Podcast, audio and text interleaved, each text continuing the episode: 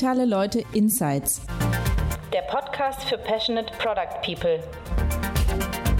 Wir zeigen euch die Tools, Taktiken und Methoden digitaler Professionals.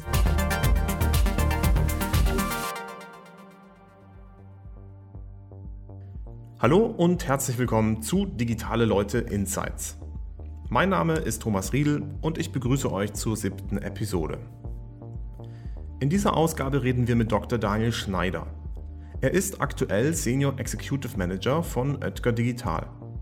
Zuvor arbeitete er als Head of Product für Zalandos App Fleek.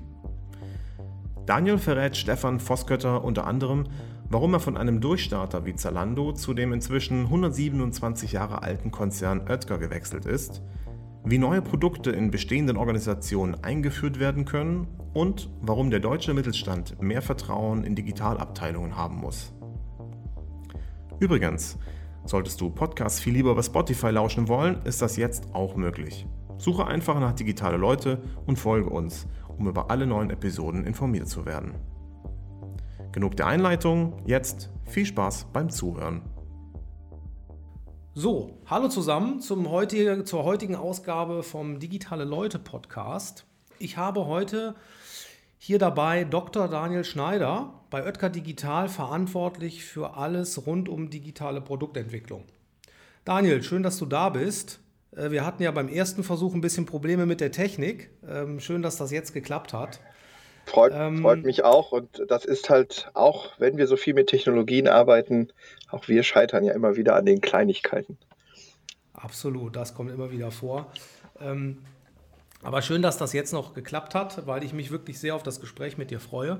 Ähm, ich habe Daniel so ein bisschen kennengelernt. Ich bin das erste Mal auf ihn gestoßen. Da habe ich äh, ihn in einem Video ähm, online gefunden. Da war er noch Head of Product von Zalando und hat da über äh, Radical Agility gesprochen. Und damals sind wir so ein bisschen in Kontakt gekommen und ich freue mich sehr, ähm, dass wir beide heute mal über Produktentwicklung sprechen können. Vielleicht starten wir damit, dass du dich einmal kurz vorstellst, damit die Hörer ein bisschen Einblick bekommen, ähm, was du bisher gemacht hast in der Produktentwicklung. Natürlich gerne. Ich bin im Hintergrund, wie so viele andere Produktmanager auch, vielleicht ein bisschen exotisch.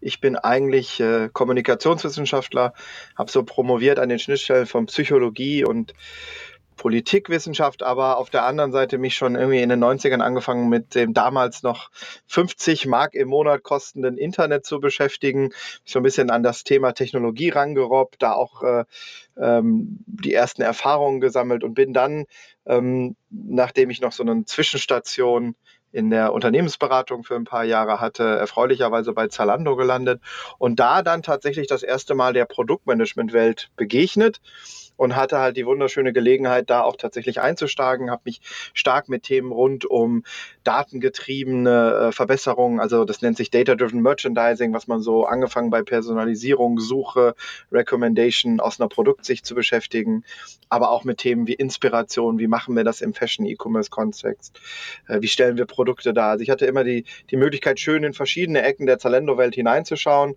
habe dann da auch eine ähm, ein Seitenprojekt übernommen, äh, die Fleek-App, ähm, die vielleicht einigen bekannt ist als so ein Experiment, das Zalando in den letzten Jahren gestartet hat im Mobile-Bereich.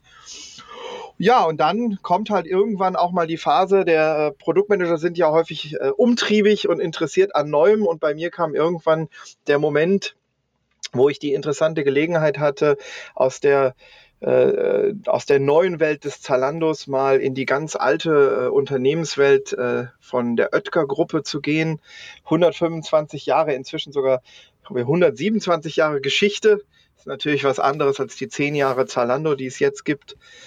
Und ich habe mich mhm. einfach gefragt, ob ich das, was ich bei Zalando gesehen und erlebt habe, was ich da als sehr positiv wahrgenommen habe, wie denn das sich in die Oetker-Welt überträgt und deswegen beschäftige ich mich heute mhm. darum, wie man digitale Produkte für die verschiedenen Unternehmen der Oetker-Gruppe entwickeln kann, wie man neue Opportunitäten findet, wie man über Digitalmarketing nachdenken sollte, was man mit Daten machen kann. Also einen schönen Blumenstrauß an Themen und das gleichzeitig mit einem schönen Blumenstrauß an sehr interessanten Unternehmen der Oetker-Gruppe. Mhm.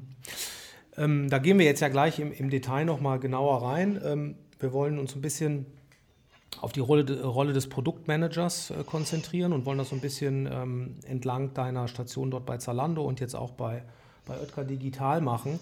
Ähm, du bist da jetzt so, als du jetzt deinen Lebenslauf äh, rekapituliert hast, bist du da so ein bisschen drüber geflogen. Ähm, du, du bist ja schon so ein Überfliegertyp, ja. Ich sag mal, in Stanford promoviert und dann äh, fünf Jahre bei BCG ähm, und dann bei Zalando rein.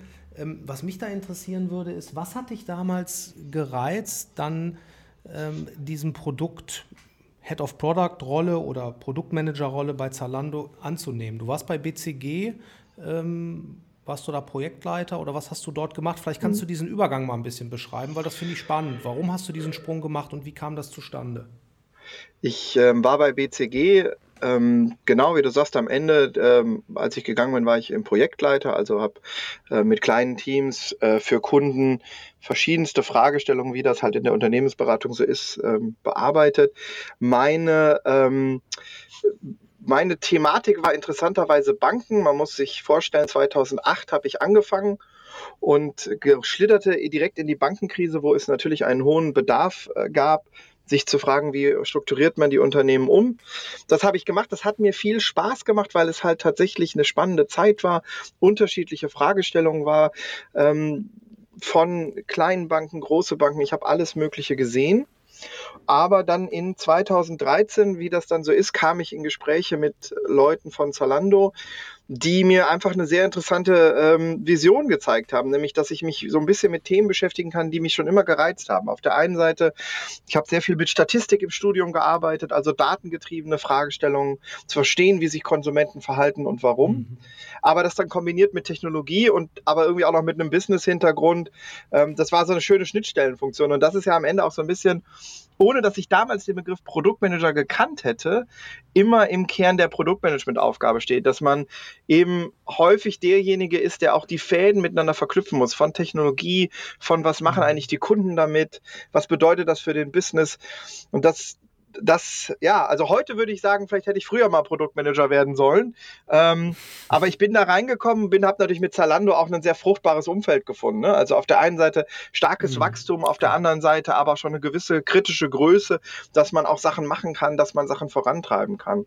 Das war eigentlich eine ziemlich mhm. ja, glückliche Zufügung eigentlich am Ende, dass es so geklappt hat. Mhm. mhm. Ähm Vielleicht kannst du so kurz beschreiben, wo stand Zalando denn damals, als mhm. du da eingestiegen bist? Wie viele Mitarbeiter äh, wart ihr da? Ähm, vielleicht auch ein bisschen was zu den Umsatzzahlen damals, wenn du das noch so vor Augen hast. Und wo stand die Produktorganisation? Mhm. Ja, was waren die größten Baustellen? Und in welcher Rolle bist du dann dort genau eingestiegen? Am Anfang bin ich eingestiegen mit einem Fokus auf Innovationsthemen. Wir haben dann aber sehr schnell verstanden, dass man diese Innovationsthemen eigentlich nicht vom Produktmanagement trennen kann und dadurch bin ich immer näher an das Produktmanagement rangekommen, um dann da selber eine Rolle mhm. zu übernehmen. Ähm, Zalando damals war schon kein kleines Unternehmen mehr. Also 2013 reden wir schon äh, von äh, komplett eigener Logistik in Erfurt, einigen tausend Mitarbeitern auch mhm. am Standort Berlin, ähm, schon im Prinzip fast der gleiche Country Footprint wie heute. Da sind nur Einzelne noch mhm. dazugekommen. Gleichzeitig war es aber auch der Anfang einer, glaube ich, spannenden Umbruchphase, wo man immer mehr gemerkt hat, ähm, wir haben jetzt viele große Flöcke eingeschlagen, aber es gibt noch unglaublich viel zwischen diesen Flöcken, was man an Themen bearbeiten kann. Also damals gab es schon ein mhm. funktionierendes Shopsystem, die Migration von Magento, all das war vorbei aber man kann sich anfangen mit Themen zu beschäftigen, die vielleicht dann die kleineren Optimierungen sind, auch tatsächlich besser zu verstehen, was macht eigentlich Fashion Shopping im Inspirationsbereich aus. Also so Themen, wo man dann auch sehr mhm. stark mit User Research reingehen kann, wo man aber auch die Businesswelt, wie funktioniert Fashion, wie funktioniert Saisonalität, all diese Dinge verstehen muss. Ähm, und das war spannend und natürlich hat sich das über die Jahre stark weiterentwickelt. Also ich weiß noch sehr genau, als ich da angefangen habe, da war das alles noch sehr überschaubar. Äh, man konnte sehr schnell alle Leute kennenlernen, ähm, die Produktmanager äh, sehr schnell kennenlernen. Heute ist das ja eine Organisation und ich bin ja jetzt schon wieder anderthalb Jahre äh, raus sozusagen ähm, die stark gewachsen ist. Und dieser Veränderungsprozess, wie organisiere ich eigentlich eine Technologieorganisation, wenn sie wächst, wie, die, wie kümmere ich mich um die Abstimmung, wie kümmere ich mich um Autonomie, ist sehr spannend. Und du hattest ja ganz am Anfang schon mal das Thema Radical Agility erwähnt, was ja so ein bisschen Zalandos Antwort oder Zalandos Experiment ähm, ist, mit diesem Thema umzugehen. Da habe ich natürlich sehr, mhm. sehr viel daraus gelernt, auch wenn ich heute darüber nachdenke, wie ich Teams aufstelle. Cross-Funktionalität, Autonomie sind Sachen, die einfach ähm, bis heute mich da sehr prägen. Und das habe ich eigentlich alles von Zalando mitgenommen. Mhm. Ähm, lass uns da vielleicht nochmal kurz ein bisschen tiefer einsteigen. Wie viele Produktmanager waren das denn damals ungefähr? Ja, das ist eine sehr gute Frage. Also ich würde mal schätzen, dass es damals so 20, 25 Produktmanager maximal gab. Und heute sind es, soweit ich weiß, über 100. Aber wie gesagt, ich bin ja jetzt auch schon ein mhm. bisschen raus. Ähm, und, und, jeder Produktmanager hatte dann ein Scrum-Team oder wie, wie kann ich mir das vorstellen? Ja, im Grunde schon. Also ich glaube, man muss halt einfach immer so ein bisschen zwischen einer ähm, Realität auf dem Papier und wie es dann manchmal tatsächlich läuft. Ne? Mhm. Weil für mhm. bestimmte Themen mhm. muss ich vielleicht auch verschiedene Teams, Team mal, äh, Teams mal zusammennehmen. Und was so ein Unternehmen wie Zalando ja irgendwie auch positiv auszeichnet, ist, sehr, sehr schnell auf solche Anforderungen reagieren zu können und organisatorische Hindernisse nicht im Weg stehen zu lassen. Das ist aber mit einer wachsenden mhm. Organisation immer schwieriger. Das war aber damals noch, ähm, da ging noch eine Menge, dass man äh, auch einzelne Personen hatte, die einfach sehr viel Wissen über dieses Thema hatte und für bestimmte Themen wurden die halt immer wieder herangezogen. Mhm, okay. Und ähm, vielleicht kannst du das ein bisschen äh, einmal beschreiben, äh, Radical Agility, wie das bei Zalando gelebt mhm. wurde. Ähm, was zeichnet das aus? Was sind die Besonderheiten an, an der Herangehensweise? Also ich glaube, das allererste, was ich zu Radical Agility sagen würde, ist, dass es auch das, ich habe das eben den Begriff Experiment äh, benutzt. Ich meine den sehr positiv. Also was ich damit meine, ist den Willen, was auszuprobieren, aber dann auch immer wieder es anders zu machen. Also wenn ich jetzt über Radical Agility rede, muss man dazu sagen, wie gesagt, ich bin jetzt seit ein paar Monaten ja nicht mehr da. Und da hat sich auch viel verändert, das weiß ich. Aber selbst damals, als ich noch da war, gab es Veränderungen. Am Ende steht im Kern von Radical Agility die Frage, wie können wir bei einer großen Technologieorganisation es schaffen, dass die einzelnen Teams möglichst autonom arbeiten können, möglichst stark Verantwortung übernehmen können, ähm, gleichzeitig aber äh, das große Ganze zusammengefügt ist. Das hat technische Fragen, Microservice-Architektur zum Beispiel. Mhm. Aber es hat auch Fragen, wie mache ich People Management, wie entwickle ich äh, Leute. Da gab es ähm, den Grundansatz, dass man auch innerhalb dieser Struktur den Leuten es ermöglicht, sich von Thema zu Thema weiterzuentwickeln. Da gab es schöne Ideen und auch Ideen, die nicht funktioniert haben. Ähm, da wurde auch vieles, also aber so am Ende ist Radical Agility natürlich auch eine Zusammenführung von vielen Ideen, die es schon gab. Viele werden ja das Spotify-Modell kennen, das hat eine große Anlehnung gefunden. Aber auch andere Sachen, die man bei Amazon gelernt hat oder bei Google, äh, finden da ähm, ihre Resonanz. Und mhm. das ist sehr spannend, das zu beobachten und auch zu sehen, wo Sachen dann nicht funktionieren. Und so eine Organisation wie Zalando hält da viel aus, was Veränderung angeht. Aber sobald Menschen damit drin sind, muss man natürlich immer auch verstehen, jede Veränderung löst Unsicherheit aus. Manche Leute fühlen sich in der neuen Welt besser und andere wiederum sagen, es war doch vorher viel besser für mich persönlich. Und das ist, das ist schwierig. Also das muss man auch gerade dann als Produktmanager, aber auch als Führungskraft immer wieder mitbedenken und irgendwie mitnehmen. Hm.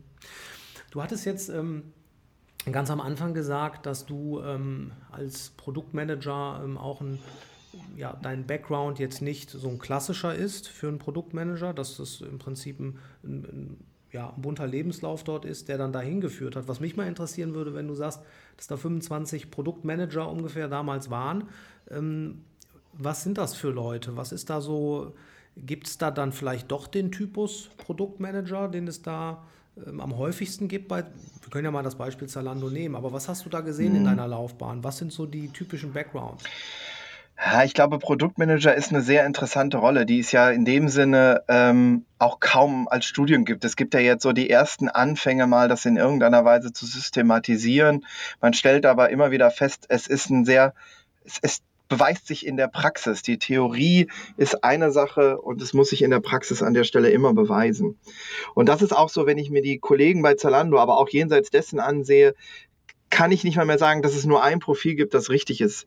Es hängt ja auch immer vom Thema ab. Also wenn ich einen Produktmanager zum Beispiel in einem sehr datengetriebenen Umfeld habe, dann ist natürlich vielleicht ein Verständnis von äh, Technologie oder von äh, natürlich logischerweise Statistik sehr wichtig. Wenn ich jemanden habe, mhm. der sich mit Mobile Apps äh, beschäftigt, muss ich natürlich auch viel, viel näher am Kunden sein, zu verstehen, vielleicht auch näher an UX-Fragen plötzlich heranrücken.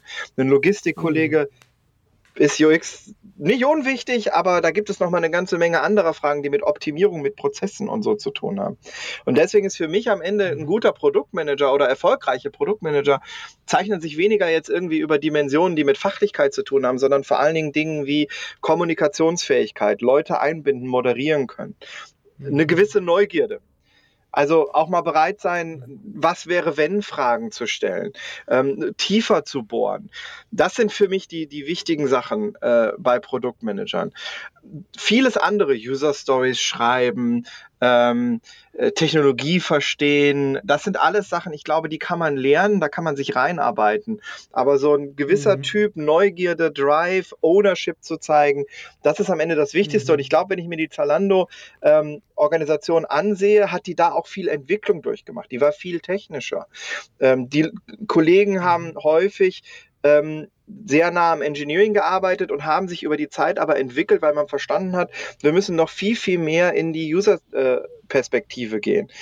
Das klingt jetzt so, mhm. was machen eigentlich alle Unternehmen, aber selbst ein Unternehmen wie Zalando hat da, glaube ich, eine Reise gemacht, äh, auch mit äh, verschiedensten Projekten noch mal viel, viel mehr reinzugehen. Was, was wollen wir eigentlich für den Kunden an Wert schaffen? Und da haben, glaube ich, diese mhm. Produktmanager alle noch mal viel gelernt. Ich äh, ganz sicher auch. Also da zehre ich bis heute von. Und so hat sich die Produktorganisation auch gewandelt, dass UX eine größere Rolle spielt, dass ähm, User Research nicht mehr nur Usability Testing ist. Ne? Also solche Sachen sind da sehr viel zentraler geworden. Mhm. Also ich sehe das auch immer wieder, dass das Thema Ownership halt total wichtig ist, ne? dass man wirklich auch bei den ähm, Produktmanagern, den Product Ownern dann wirklich diese Verantwortung für das Produkt sieht, ja, und dass man sich auch wie so ein kleiner Unternehmer eigentlich fühlt und sein Produkt nach vorne bringt und sein Team, das man hat, äh, dann auch teilweise so managt, ja, man ist da ja auch wirklich viel ähm, Teamcoach und Motivator, ja, und muss ja. dafür sorgen, dass dass die Maschine läuft. Ja, und das hat halt äh, sehr, sehr viele Facetten. Das ist nicht die reine Fachlichkeit, wie du gesagt hast. Ne? Mhm. Ja, Ownership hat ja auch eine ganz eigene Komponente, die auch so ein bisschen eine Herausforderung ist. Also ein Produktmanager ist ja dann gut, wenn er, wenn er auch brennt für das, was er macht, wenn er sich freut über den Erfolg, wenn er sich ärgert über den Misserfolg. Dann, dann, also Produktmanager abarbeiten funktioniert da nicht, sondern da muss auch ein bisschen Herzblut mit dabei sein. Dafür muss man aber auch Freiräume schaffen. Also ich glaube, ein Produktmanager mhm. leiden besonders unter Micromanagement. Also ich glaube, wir wissen heute aus Führungsprinzipien, Micromanagement ist wahrscheinlich fast nie eine gute Idee, aber bei Produktmanagern ist das sehr, sehr schwierig, weil eigentlich müssen die am Ende das Ownership übernehmen und dann so schnell wie möglich nach vorne rennen, ihre Teams mitnehmen ähm, und so weiter. Genauso wie du es beschrieben hast, dieses Moderieren auch zum Teil in Engineering-Teams zwischen UX und Engineering, zwischen Business-Stakeholdern, mhm. immer wieder eine große Herausforderung, einfach Erwartungsmanagement zu betreiben. Ähm, und sich da nicht aufreiben zu lassen, sondern immer wieder am nächsten Tag sagen, so, jetzt, jetzt ziehe ich wieder los und mache den nächsten Schritt nach vorne. Mhm. Lass uns mal ein bisschen, das ist ja so deine erste Station bei Zalando, äh, die du da beschrieben hast, da vielleicht noch mal ein kleines Stück tiefer reingehen. Was hast du da genau gemacht? Du hast davon gesprochen, dass du dich um das Thema Discovery dort schon gekümmert hast, um datengetriebene Produktweiterentwicklung. Mhm. Und später hast du ja den Schritt zu der, zu der App gemacht, zu der Fleek-App. Vielleicht noch mal ein bisschen genauer beschreiben, was du in, den, in deiner ersten Phase dort gemacht Gerne. hast. Gerne. Also ich ähm, hatte die Verantwortung für im Prinzip drei Teams. Das, also Teams heißt in dem Falle Produktmanager und dann natürlich dazugehörendes Engineering, wobei wie üblich eigentlich das Engineering seine eigene Organisation ist, aber man ist in cross-funktionalen mhm. Teams organisiert. Das eine Thema war das, was ich schon beschrieben hatte, Data-Driven Merchandising, sehr stark Themen wie Suche, Recommendation Engine, ähm, Anfänge von Personalisierung, aber da hat sich in den letzten Jahren ja sehr, sehr viel getan, auch was, äh, was die Möglichkeiten angeht. Ähm, das zweite Team, und das ist so ein bisschen lustigerweise das andere Ende von dem sehr äh, datengetriebenen, ähm, sehr, sehr algorithmischen Ansatz, war das zweite Team, das sich nannte sich Editorial. Da ging es eher um die Frage von Inspiration, Beratung, ähm, da gibt es im Fashion-Universum natürlich von Sportfragen über, wie präsentiere ich Trends, eine Menge spannender Fragen. Aber ist natürlich ein ganz andere mhm. Lösungsansätze. Da muss ich tatsächlich auch nochmal stärker reingehen, ähm, wie sich Fashion überhaupt präsentieren lässt, wie äh, Kunden das Ganze wahrnehmen. Und die dritte, das dritte war ähm, das ganze Thema der Produktdetailseite, also quasi die Seite, auf der ich in der Produktauswahl bin, wo viele mhm. Fäden zusammenlaufen, von Größenratgebern bis zu äh, Produktinformationen und so weiter. Und das Schöne an meiner Rolle mhm. war nicht nur, dass ich da eng halt an diesen Fragen arbeiten konnte, sondern dass sich natürlich immer Schnittstellen zu anderen Bereichen des Unternehmens ergeben. Wenn ich über Inspiration rede, muss ich mit dem Category Management reden, dass die eigenen Produkte die Fashion-Welt natürlich viel besser versteht, als das ähm, die Produktmanager oder ich tun. Wenn ich über Produktdetailseiten rede, bin ich bei der Einpflege der Produktdaten. Ähm, also es ist immer ein großes, breites Feld.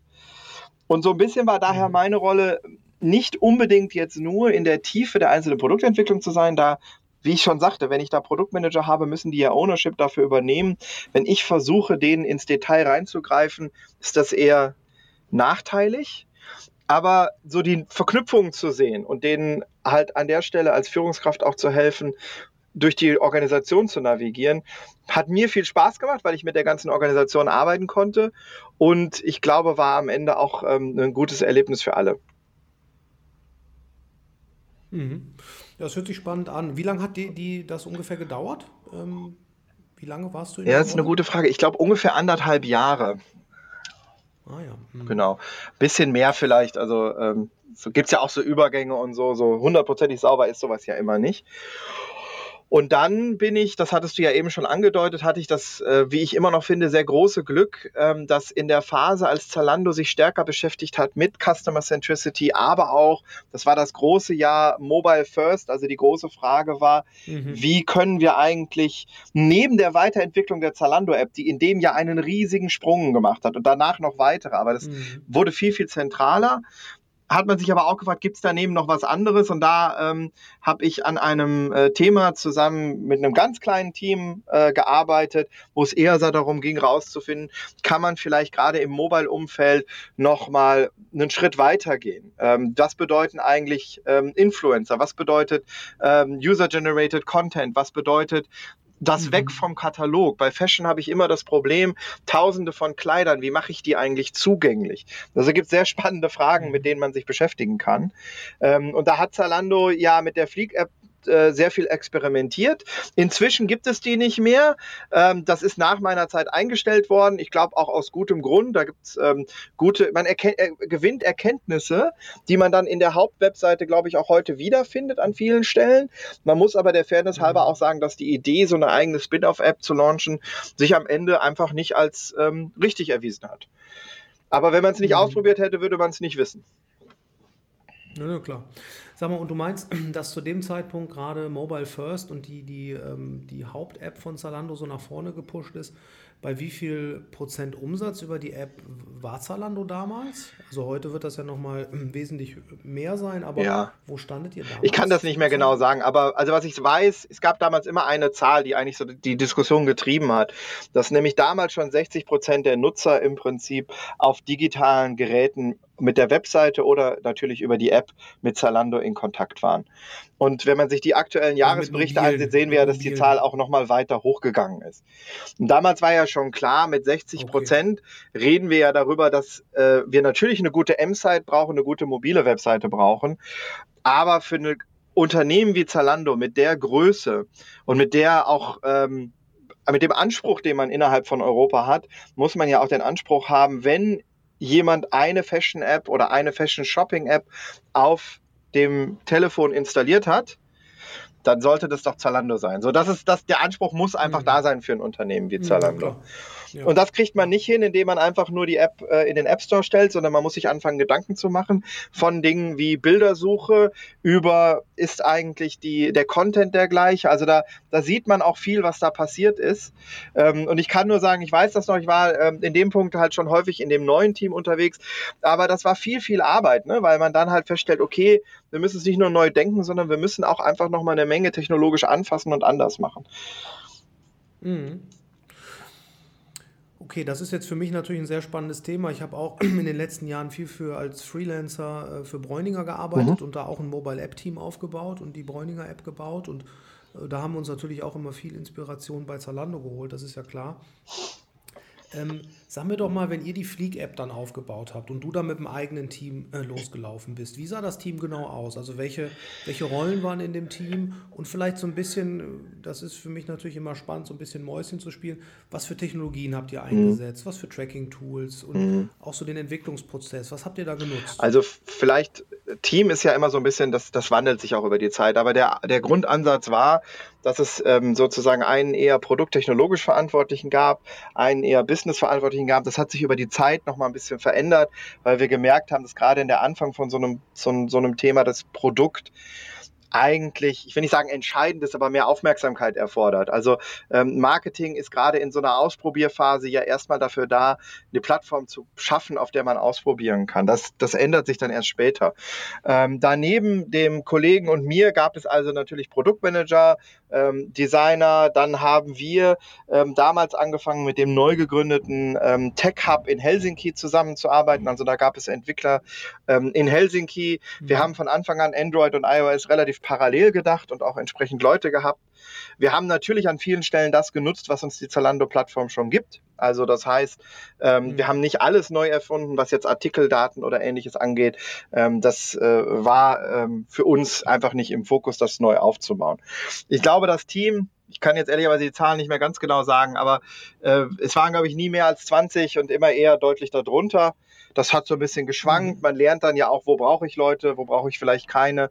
Ähm, das ist auch tatsächlich auch kein einfacher Prozess innerhalb von so einer Organisation von Zalando, die dann ja doch ein Großunternehmen ist. Ne? Also natürlich hatten wir Anforderungen an Legal oder an Controlling, die ein normales Startup naja, sich vielleicht nicht gibt, ähm, die aber natürlich in so einem Gesamtkontext trotzdem notwendig sind. Hm. Und technologiemäßig vielleicht noch zwei und, Sätze. Ähm, also ja. ich meine, das ist ja, glaube ich, mhm. Zalando ist halt jemand, der, ähm, das ist, glaube ich, bekannt, sehr stark auf Eigenentwicklung an vielen, vielen Stellen sitzt. Ähm, das, glaube ich, kann man von uns auch so sagen, dass natürlich solche bestimmten Tracking-Sachen einfach Standardlösungen am Markt sind, die niemand neu bauen will, ob es Google Analytics oder ähnliches ist. Ähm, ist, war damals so. Auch da hat man natürlich den Vorteil, ich habe äh, keine eigenen Analysten einstellen müssen, sondern äh, Zalando hat natürlich da viele Experten, die sowohl bei der Implementierung, mhm. dann aber auch bei Analysen, Reportings und ähnlichem ähm, zur Seite stehen. Das, das will man nutzen. Also deshalb waren wir im Tech-Stack immer sehr, sehr nah an mhm. der Zalando-Welt. Ähm, kann man auch diskutieren, ob manchmal es nicht einfacher gewesen wäre, sich stärker zu trennen, mehr Geschwindigkeit zu holen. Das Problem ist, das weiß man leider immer erst nachher. Ne? Mhm. Nachher weiß man, hat uns das Nutzen war der Nutzen der vorhandenen Systeme so viel größer versus alles separat und äh, schneller äh, unabhängig zu laufen. Da ist man nachher immer schlauer, als man vorher war. Mhm, klar, das kann ich mir vorstellen. Ähm, sag mal, wie ist denn deine, ich sag mal, du bist jetzt da schon ein bisschen raus. Wo stehen heute Apps im E-Commerce für dich? Also native Apps, mhm. ja? Ähm, sind die mittlerweile, sage ich mal, sind die mobilen Push-Notifications schon wichtiger als der Newsletter für eine Firma wie Zalando oder wie Amazon? Ähm, was würdest du sagen? Ja. Wo steht das? Weil das hat diese Diskussion habe ich immer wieder ganz stark ähm, mitbekommen. Die Frage, macht man eine komplett native Shopping Experience oder äh, nutzt man doch irgendwelche Hybrid-Versionen, dass man auch in eine native App dann überwiegend ähm, den responsive Website einbaut und das ein bisschen pimmt an der einen oder anderen Stelle. Wie siehst du das Thema? Wie wichtig ist dann eine native ja. App-Experience? Ich glaube, ich glaub, es gibt eigentlich am Ende sozusagen, man könnte sagen, drei Level, die man sich überlegen muss. Also der erste Moment ist ja der, macht es überhaupt Sinn, eine App zu haben?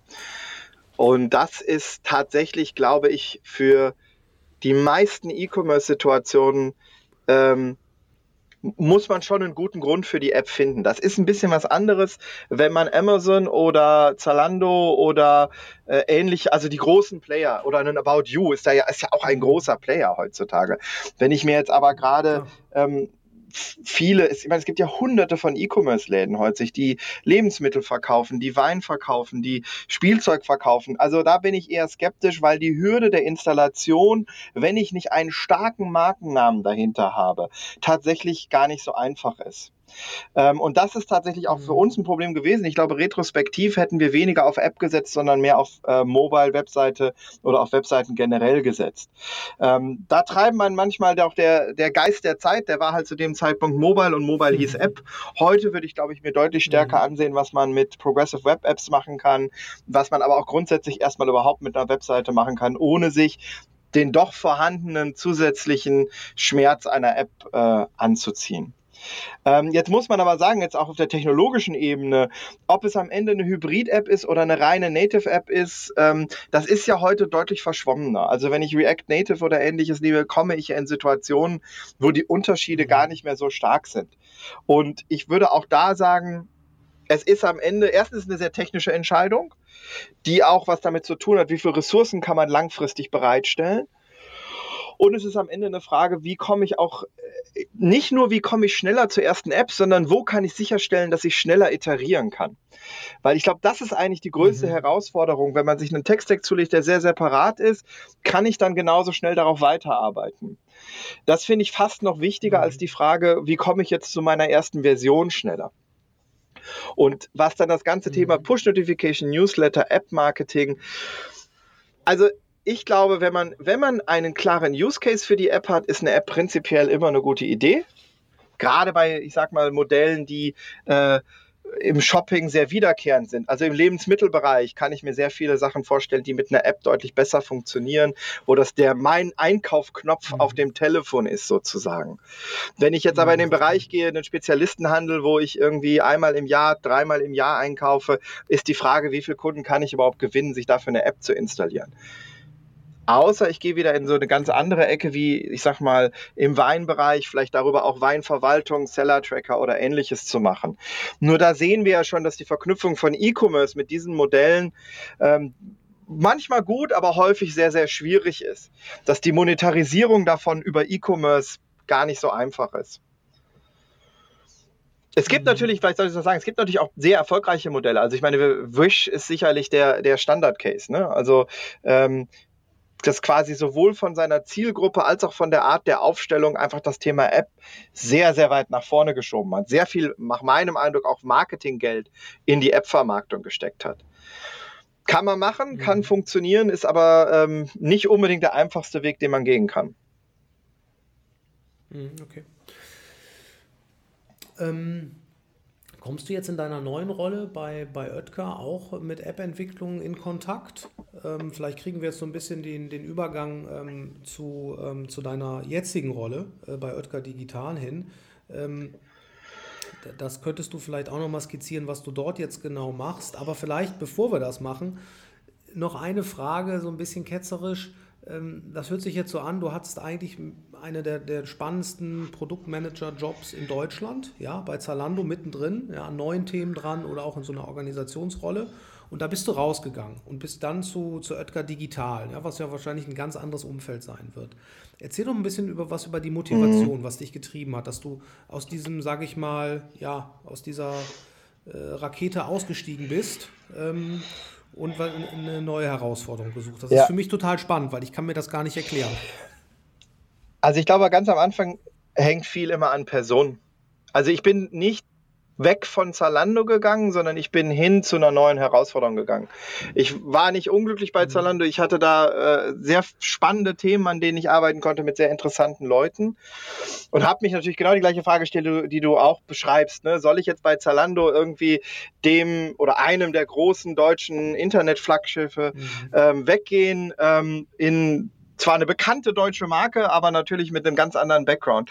Ähm, was mich am Ende sehr ähm, angesprochen und überzeugt hat, war, dass ich sehr schnell gespürt habe und auch glaubhaft gespürt habe, dass man es sehr ernst meint mit dem Thema Digitalisierung.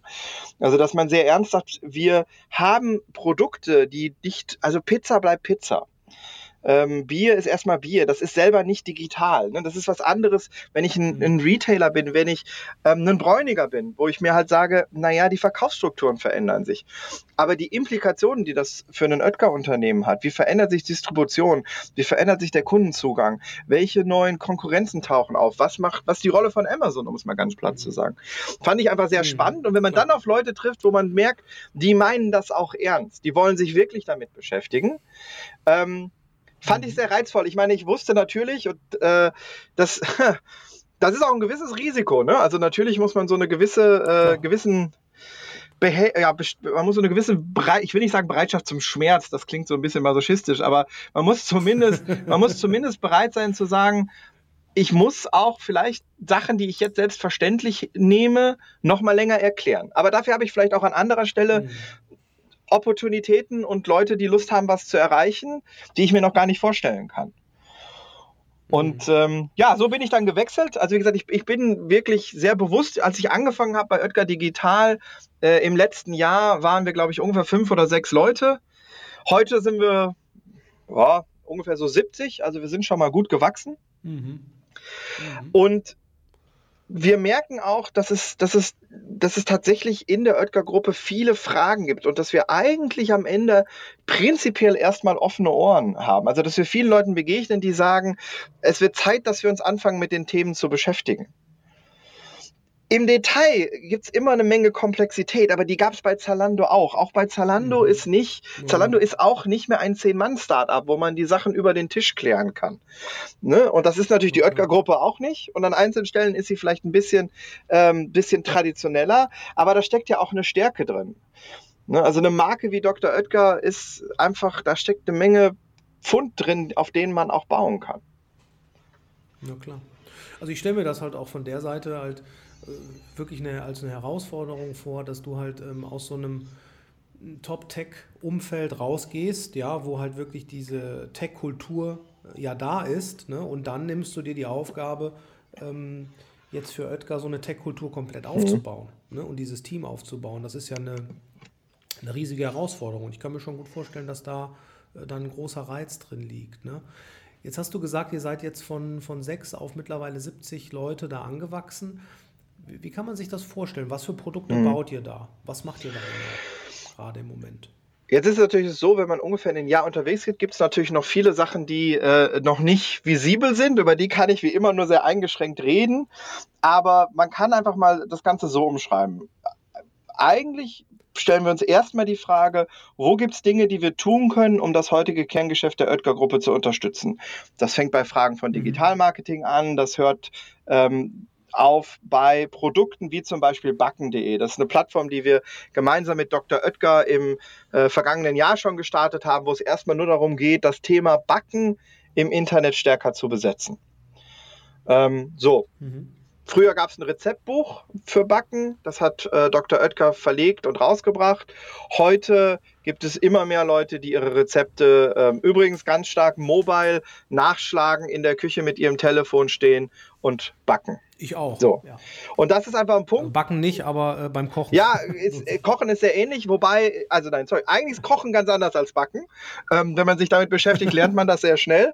Ähm, aber es ist natürlich genau das gleiche Thema. Ne? Also die, es gibt, glaube ich, ganz wenige Rezeptbücher, die heute noch so dieses klassische Enzyklopädie-Charakter haben, sondern das ist viel, viel stärker in Spezialthemen gegangen, viel, viel stärker auch in mhm. fast schon Fotobücher-Ecken gegangen. Ähm, weil dieses Enzyklopädie-Ding können halt Webseiten oder man könnte sagen, Google kann das Problem besser lösen. Ähm, das ist einfach äh, in gewisser Weise. Aber wir müssen uns natürlich fragen, mhm. wie kriegen wir da Dr. Oetker mit rein? Also wie kriegen wir es hin, dass wir weiterhin präsent sind, wenn sich Leute mit dem Thema Backen beschäftigen? Weil das ist der Anspruch von Dr. Oetker, muss sein, die Instanz rund um das Thema Backen zu sein. So, ja. aber wir arbeiten gleichzeitig natürlich auch an anderen Fragen, wo wir sagen, vielleicht gibt es ähm, Themen, wo wir mit einem bestimmten Wissen oder bestimmten Fähigkeiten, die wir bei innerhalb der Oetker-Gruppe haben, einfach auch neue Geschäftsmodelle anfangen können. Das ist nichts, was jetzt irgendwie jedes, jeden Monat ein neues Geschäftsmodell. Ich meine, das erfordert ja auch eine gewisse Vorbereitung. Das erfordert, dass man tatsächlich erstmal Validierungsphasen macht. Äh, wir machen natürlich die klassischen Methoden, User Research, Design Sprints, ähm, MVPs, wo wir einfach mal mit Landingpages testen. All diese Sachen mhm. machen wir und dann robben wir uns näher und näher an spannende Lösungen ran. Ähm, da gibt es auch ein Beispiel, das tatsächlich schon live ist. Ähm, Jewit.com ähm, da geht es, dass wir im Moment mit dem Thema uns gesundes ähm, Convenient Food beschäftigen. Gibt es natürlich eine Verbindung mhm. zur Oetker-Gruppe, ist aber auch schon ein bisschen was mhm. anderes. Mhm. Und übrigens, der Name sagt schon auch unter einem anderen Marke. Ne? Also das ist auch bewusst äh, im Moment so gehalten. Mhm. Und in solchen Themen, da gibt es in der Oetker-Gruppe mit ihrer Vielfalt von Wein, Bier über Hotels bis hin zu natürlich Dr. Oetker, Koppenrad und Wiese und noch vielen anderen. Das ist einfach ein extrem vielfältiges Feld. Mhm. Und das sind dann aber in erster Linie, dass ihr neue Geschäftsmodelle oder neue Produkte baut. Es geht dann in erster Linie darum oder geht es auch um äh, Digitalisierung von mhm. Kernprozessen in der Oetker-Gruppe? Macht ihr das auch oder ist das wirklich alles Consumer-Facing und neue? Wir, wir, fokussieren uns sehr stark auf das Consumer-Facing im Moment, ähm, weil natürlich mhm. man auch einfach sagen muss, dass in so einem Unternehmen, das ist ja nicht so, dass man da hinkommt und da ist nichts. Ähm, und ich glaube, mhm. dass wir auch ein bisschen unsere Stärke ausspielen müssen, da wo im Moment ähm, beim Digitalen, gerade für ein Konsumgüterunternehmen, was die Oetker-Gruppe in, in den meisten Fällen ist, äh, erstmal da unsere Stärken ausspielen müssen. Ähm, das heißt nicht, dass sich die Gruppe nicht auch mit anderen Themen beschäftigt, ob es äh, äh, Produktionsfragen sind, ob es Process Mining ist. Das sind alles Themen, die die Gruppe interessieren. Ähm, nur, naja, irgendwo muss man anfangen, irgendwo muss man sich konzentrieren. Ähm, Fokus setzen ist äh, immer eine Herausforderung, auch für uns. Und zumindest da setzen wir uns erstmal einen mhm. Fokus, dass wir sagen, wir gucken erstmal, was passiert denn so, zumindest in Umwelt von Konsumenten, äh, manchmal auch Kunden. Das ist, äh, da gibt es verschiedenste Anknüpfungspunkte, an die wir gehen können. Und wenn ihr dann, ähm, also ich kann mir das ganz gut vorstellen, wie ihr das macht, dass ihr dann mit den verschiedenen Geschäftsbereichen dort neue Ideen entwickelt, dann macht ihr Design Sprints, macht MVPs, verprobt diese Produkte. Wenn es dann in die Production geht, jetzt zum Beispiel von dieser neuen Plattform, von ja. der du gesprochen hast, die verlinken wir auch in den Show Notes, dann können die Hörer sich das mal an, anschauen. Ähm, baut ihr das dann alles selber oder äh, zieht ihr dann auch teilweise nochmal externe Agenturen mit hinzu oder ist schon euer Anspruch, diese Produkte dann auch ähm, komplett selbst umzusetzen? Also per se haben wir den Anspruch, äh, es selber umzusetzen. Ähm, mhm. Ganz einfach, ich meine, da sind, bin ich geprägt und auch viele meiner Kollegen natürlich, die wir eingestellt haben von Unternehmen wie Zalando äh, oder ähnlichen, so sind wir einfach geprägt. Ne? Also für uns ist Technologie auch immer ein, ein Teil der Wertschöpfung. Das heißt jetzt aber nicht, mhm. dass man, wenn man zum Beispiel mit einem Jewett eine E-Commerce-Lösung braucht, la Zalando ähm, erstmal eine komplette Eigenentwicklung hinstellt. Das hat ja auch ein Zalando am Anfang nicht mhm. gemacht und auch zu Recht nicht gemacht. Ja, das sind ja dann Themen, die man sich später ansehen kann. Aber wir wollen schon die Engineering-Kompetenz, die Kompetenz, die Sachen zu entwickeln, auch sehr stark selber haben. Dass man natürlich in so einer Aufbauphase äh, erstmal die Leute dafür finden muss und gelegentlich deshalb auf ähm, externen Support zurückgreift, ist so. Allerdings schon immer mit der Maßgabe, dass wir versuchen, trotz allem wie klassische Produktteams zu arbeiten. Also jetzt die Leute hier hinzuholen, mhm. gemeinsam hier hinzusetzen, gemeinsam an einem Thema zu arbeiten und nicht wieder in so eine Methodik zu verfallen, wo man sagt, wir schreiben ein Briefing, geben das an eine Agentur und drei Monate später kriegen wir ähm, einen, äh, eine fertige Webseite, die dann aber weder weiterentwickelbar ist, äh, noch ähm, dem, was wir vielleicht in den drei Monaten schon wieder gelernt haben, Rechnung trägt. Also wir versuchen die klassische mhm. Produktentwicklungslogik anzuwenden und manchmal brauchen wir externen Support. Das ändert sich aber, wir haben inzwischen viele gute Kollegen hier gefunden und sind immer mehr in der Lage, das eigentlich alles selbst zu machen. Und hier bedeutet äh, in Berlin. Das Team ist komplett. Das ist richtig. Wir sitzen komplett in Berlin. Wir fahren gelegentlich äh, mhm. mal durch Deutschland nach Bielefeld, äh, in die Nähe von Osnabrück, nach Frankfurt. Also die Oetker-Gruppe ist auch ähm, verteilt in Deutschland, ist nicht nur vielzahl, äh, vielseitig in ihren Themen, sondern auch in ihren Orten. Und natürlich fährt man da mal hin und her. Ähm, das, da geht kein Weg dran vorbei. Klar. Und ähm, sag mal, wie, das ist ja für alle, die jetzt ihre Digitalteams aufbauen, eine riesen Herausforderung, die Leute zu finden und die Leute dann auch zu binden. Ähm, mit was hast du denn in den letzten zwölf Monaten oder 18 Monaten, wie lange du jetzt schon dort bist, womit hast du gute mhm. Erfahrungen gemacht? Was hat für euch funktioniert? Womit hast du die Leute gewonnen, ähm, die jetzt bei euch dort an Bord sind und die Produkte bauen? Weil in Berlin ist die ja, Konkurrenz natürlich riesig, ist ja klar. Ähm, also was kannst du da auch anderen, sage ich mal, Digital-Managern vielleicht empfehlen, die diese Teams aufbauen oder die diese Initiativen starten? Was hat da gut funktioniert und was hat vielleicht auch gar nicht funktioniert? Ja, also die, der Punkt ist bekannt und auch absolut richtig. Es ist ein umkämpfter Markt. Ähm, es gibt gerade wenn es auch darum geht, erfahrene Leute zu kriegen, äh, muss man sich schon anstrengen. Ich glaube, was wir bisher ganz erfolgreich gemacht haben, ist erstens, wir können uns jetzt nicht hinstellen und sagen, wir sind ein Startup. Das sind wir nicht. Wir versuchen an bestimmten Stellen Logiken oder Art und Weisen, wie Startups arbeiten, äh, ebenfalls anzuwenden. Aber es ist natürlich so, dass mit der Stärke von der Oetker-Gruppe hinter uns kommen natürlich auch Verpflichtungen. Ähm, natürlich haben wir eine andere Anforderung, wenn es darum geht, ähm, äh, wirklich auf der Legal-Seite nochmal alles sehr sauber zu prüfen, sicherzustellen, dass es da keine äh, Reputationsschäden oder ähnliches gibt. Das ist einfach natürlich eine Verantwortung als Teil der Oetker-Gruppe. Wir sind ein Unternehmen der Oetker Gruppe tragen wir da eine Verantwortung, der wir gerecht werden müssen. Das muss man einfach auch ganz klar den Leuten so kommunizieren. Was wir aber, glaube ich, ganz erfolgreich dadurch hingekriegt haben, ist, dass wir Leute gewinnen können, die so an ihrer zweiten oder dritten ähm, Karrierestationen stehen, die halt sagen, ich habe das jetzt gesehen, ich habe vielleicht in einem Startup oder bei einem Zalando oder bei einem Gaming-Studio Erfahrung gesammelt und jetzt interessiert mich mal dieser Schritt weiter. Wie sieht das in einem größeren Unternehmen aus? Wie sieht das ähm, vielleicht auch mit äh, tatsächlich anderen Herausforderungen aus, aber auch, das darf man äh, nicht vergessen, mit einer anderen Sicherheit. Weil wir natürlich, das ist einfach in der Natur der Sache, den Leuten, ähm, die glauben uns, dass wenn eine Gruppe, die ist 107 27 Jahre gibt, die eine äh, Digitalinitiative startet, dass sie das schon einigermaßen ernst meint und dass auch das ähm, damit eine gewisse Absicherung einhergeht. Und ich glaube, das andere, und das ist mhm. tatsächlich, das kann ich eigentlich auch nur das weiß eigentlich jeder, aber man muss sich dessen immer gewahr sein. Man muss so auch ganz klar sagen, wer ist man? Was sind die Werte, auf die man sich beruft? Und da ist natürlich die Oetker-Gruppe auch wieder ein Fund, mit dem wir wuchern können. Es ist ein Familienunternehmen. Das mhm. heißt, so eine gewisse Langfristigkeit ist wichtig. Zuverlässigkeit ist wichtig. Vernünftiger Umgang mit den Mitarbeitern ist wichtig. Und das sind Sachen, die wir sehr glaubhaft erzählen können. Andere können halt glaubhaft sagen, wenn du, äh, wenn wir erfolgreich sind, werden wir alle reich. Oder andere können auch erzählen, mhm. ähm, wir haben die besten Partys. Ich, ich glaube nicht, dass unsere, unsere Partys mhm. schlecht sind, aber es ist natürlich nicht unser Haupt-USP, äh, den wir am Recruiting-Markt stellen können. Mhm. Mhm, klar. Sag mal, über das, wie ihr zu diesen Themen steht, wie, ihr, wie eure Tech-Kultur aussieht, kommuniziert ihr darüber? Habt ihr irgendwo, äh, sag ich mal, kommuniziert ihr darüber über Facebook oder macht ihr das über Twitter oder macht ihr Meetups? Macht ihr sowas? Gibt es da? So? Ehrlicherweise bisher nicht. Wir denken immer mal wieder darüber nach, dass wir mehr machen müssten und auch gerne machen würden.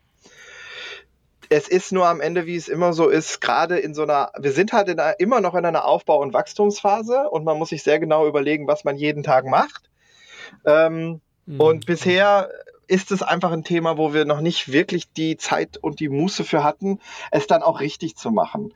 Ähm, gerade du hast Social mhm. Media angesprochen. Ich glaube, wenn man da Employer Branding oder ähnliches machen will, muss man schon sehr ernsthaft machen und einfach nur ein paar irgendwie lustige GIFs posten. Das kann jeder. Das ähm, ist auch nicht mhm. wirklich, das ist auch die Frage, was erreiche ich damit? Ne? Also ich habe ja eben ein bisschen über Werte und über, über Sicherheit und über ähm, ähm, die Kombination von irgendwie aufregend, weil, äh, weil neu, aber gleichzeitig auch in einem alten Gefüge, das Sicherheit gibt.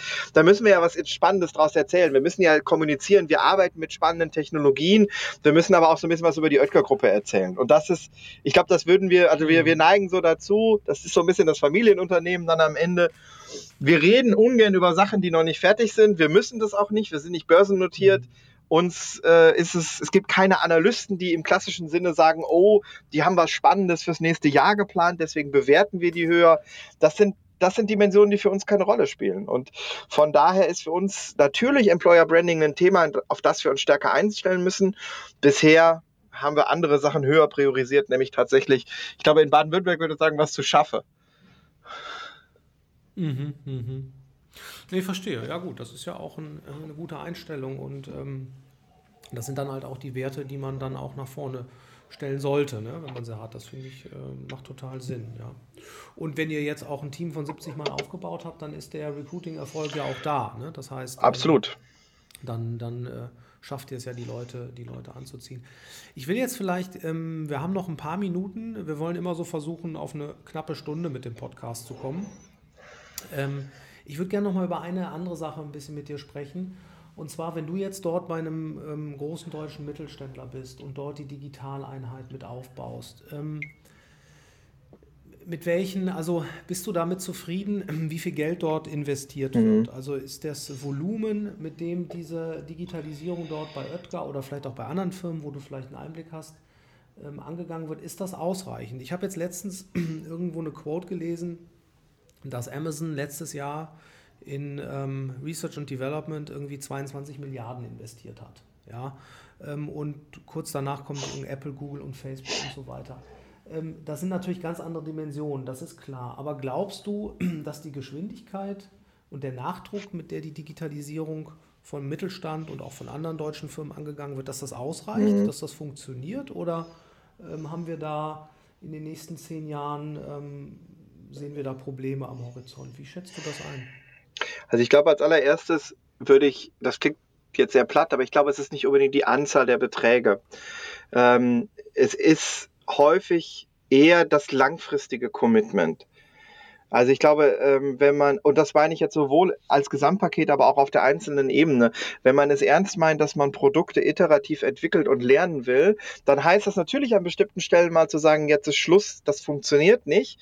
Aber wenn ich den Dingen nicht die Zeit gebe, auch mal einen Pivot zu machen, sich zu verändern, dann funktioniert es nicht. Also ich glaube, die Langfristigkeit ist fast wichtiger als die Beträge. Mhm bis zu dem mhm. Moment, wo ich dann sehe, jetzt funktioniert was, dann muss ich natürlich auch bereit sein, eine Wette darauf einzugehen. Aber es ist immer noch eine Wette. Und ich glaube manchmal, das ist eigentlich das, was vielleicht deutschen Unternehmen besonders, das weiß ich nicht, besonders schwer fällt. Dass es Wetten sind. Ne? Dass man halt einfach sagen muss, es kann dir niemand mhm. hundertprozentig sagen, das ist erfolgreich. Wenn ich darauf warte, dann hat irgendwer anders die Wette schon gemacht und ist wahrscheinlich einfach ein Jahr voraus oder zwei. Und das sind heutzutage im technologischen Bereich schon relativ langfristige Geschichten. Ähm, so, also wenn du mich fragst, ist es insgesamt zu wenig, weiß ich nicht. Ich glaube, wenn wir jetzt auf, wie du sagst, wenn wir auf Amazon schauen, dann, ja Gott, dann ist es zu wenig, aber dann ist auch, dann ist auch ehrlicherweise, dann ist die Frage, wer soll denn da noch mithalten können? ähm, das wird mhm. halt schwierig. Aber der der Vorteil, da würde ich jetzt, also ich, ich bin so ein bisschen hin und her gerissen zwischen Pessimismus und Optimismus in der Frage. Ich glaube nämlich, dass am Ende, ja, die deutsche Wirtschaft, der Deutsche vielleicht auch in seiner Kultur hat manchmal das Problem, so Risiken und sowas, wir mögen ja doch eine gewisse Planbarkeit. Ähm, für uns sind so Methoden wie Scrum und Agile so ein bisschen, das ist nicht so ganz unsere Kultur, aber wir kriegen es ja hin. Und dann haben wir halt am Ende auch doch wieder eine Menge Sachen auch ehrlicherweise auch die uns voranbringen. Wir haben ein hohes technisches Verständnis. Wir haben prinzipiell ähm, ein sehr gutes Bildungssystem in der Breite, das einfach eine Menge Leute bringt, die auch Lust haben, was zu erreichen. Wenn ich mir angucke, was in den letzten Jahren in Berlin auch an mhm. Startups hochkommt. Und natürlich scheitern die meisten, aber das müssen wir halt auch aushalten. Und da würde ich einfach sagen, wenn da der mhm. Mittelstand sich an einigen Stellen einfach nur so ein bisschen an diesen Wetten beteiligt, ein bisschen mehr sagt, ja, wir probieren mal was. Und da sehe ich gerade massig. Also in Berlin wir sind nicht die mhm. einzigen hier. Also ich kenne auch lauter ehemalige Kollegen von Zalando, die jetzt bei Digitaleinheiten untergekommen sind. Und ähm, wir tauschen uns ja auch aus. Ne? Und es ist, ich glaube, ich habe bisher selten gehört, wir haben zu wenig Geld. Sondern ich habe eher gehört, ähm, mhm. wir brauchen ein bisschen mehr Mut, die müssen mal verstehen, was Iteration heißt. Ähm, das sind eher so die Punkte. Also wenig Geld, das habe ich bisher so nicht gehört. Du, ich hätte zum Abschluss noch mal eine Frage persönlich an dich. Die stellen wir ab und zu in den Podcasts oder auch in unseren Interviews. Ähm, wie definierst du für dich deinen persönlichen Erfolg? Ja, wenn du deine Arbeit machst mhm. und ähm, womit motivierst du dich und wie definierst du deinen persönlichen Erfolg in deiner Arbeit? Ich glaube, für mich ist Erfolg eigentlich auf so zwei Ebenen. Das eine ist die Frage, ich, ich mag es halt, da ist der Produktmanager in mir, ne? ich mag es, wenn ich irgendwie sehe, dass was live geht. Das, ich weiß, ne? wir reden immer von mhm. Outcome, Outcome versus Output, mhm. aber am Ende ist es ja doch so, dass man sich freut, wenn was losgeht, wenn man sieht, dass Leute äh, irgendwas, was man gestartet hat, vielleicht sieht man die mal auf der Straße. Ich fand es zu Zalando-Zeiten zum Beispiel immer total toll, dass wenn ich in eine Postfiliale gegangen bin, ne? weil so viele Leute mit Zalando-Paketen siehst du nirgendwo sonst. Also das ist, aber es ist ein gutes Gefühl, weil man irgendwie merkt, das, was man macht, ja. es, es berührt irgendwo Menschen. Ähm, und das gilt mir bei den, ich meine, wir sind hier mhm. bei den Sachen, die wir machen, ja noch viel mehr am Anfang. Aber auch da freut es mich dann zu sehen, wenn die ersten Sachen losgehen. Ähm, das zweite ist aber, und ich glaube, das ist einfach äh, am Ende ist es auch wichtig, dass die Leute, mit denen man zusammenarbeitet, und damit meine ich nicht nur die Mitarbeiter hier, die natürlich insbesondere, aber auch, wenn ich da mit Leuten in den Gruppenunternehmen spreche, umso mehr man da Vertrauen hat, umso mehr man auch mal zurückgespielt kriegt, das hat uns weitergebracht.